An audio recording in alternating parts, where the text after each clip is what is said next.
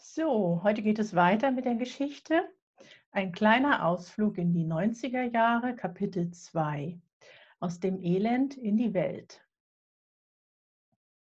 Was will ich denn eigentlich? Mit dem Abitur durfte und musste ich mir erstmals diese Frage stellen. Sich für etwas entscheiden müssen, sich entscheiden dürfen, das gab es bis dahin nicht in meinem Leben. Ich kannte nur die Variante, sich aus Angst gegen etwas zu entscheiden. Ich kannte nur die Variante, mich anzupassen, abhängig von den Stimmungen im Außen. Wie entscheidet man sich für etwas? Wie entscheide ich mich für etwas frei aus mir heraus? Wenn ich nicht war, was war dann in mir?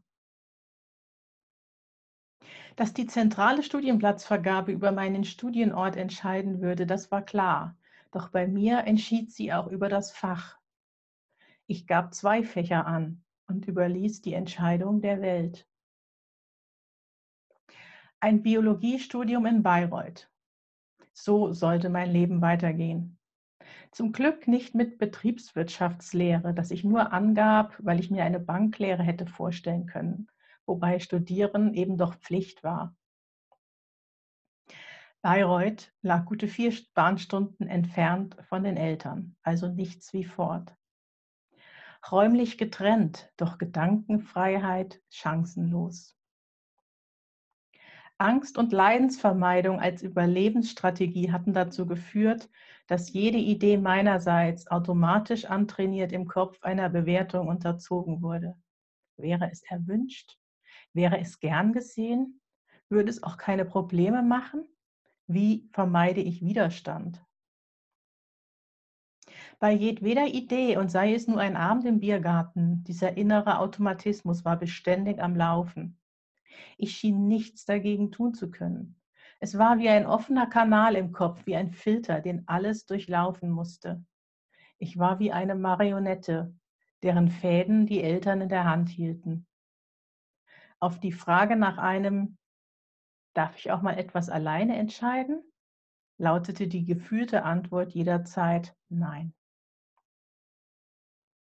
Ich war fern von einem Genießen des Studentenlebens, fern von einem Genießen des Lebens und fern von einem Genießen des räumlichen Abstandes. Ich versuchte meine Welt zu vergrößern, schob ein Studienjahr in England ein.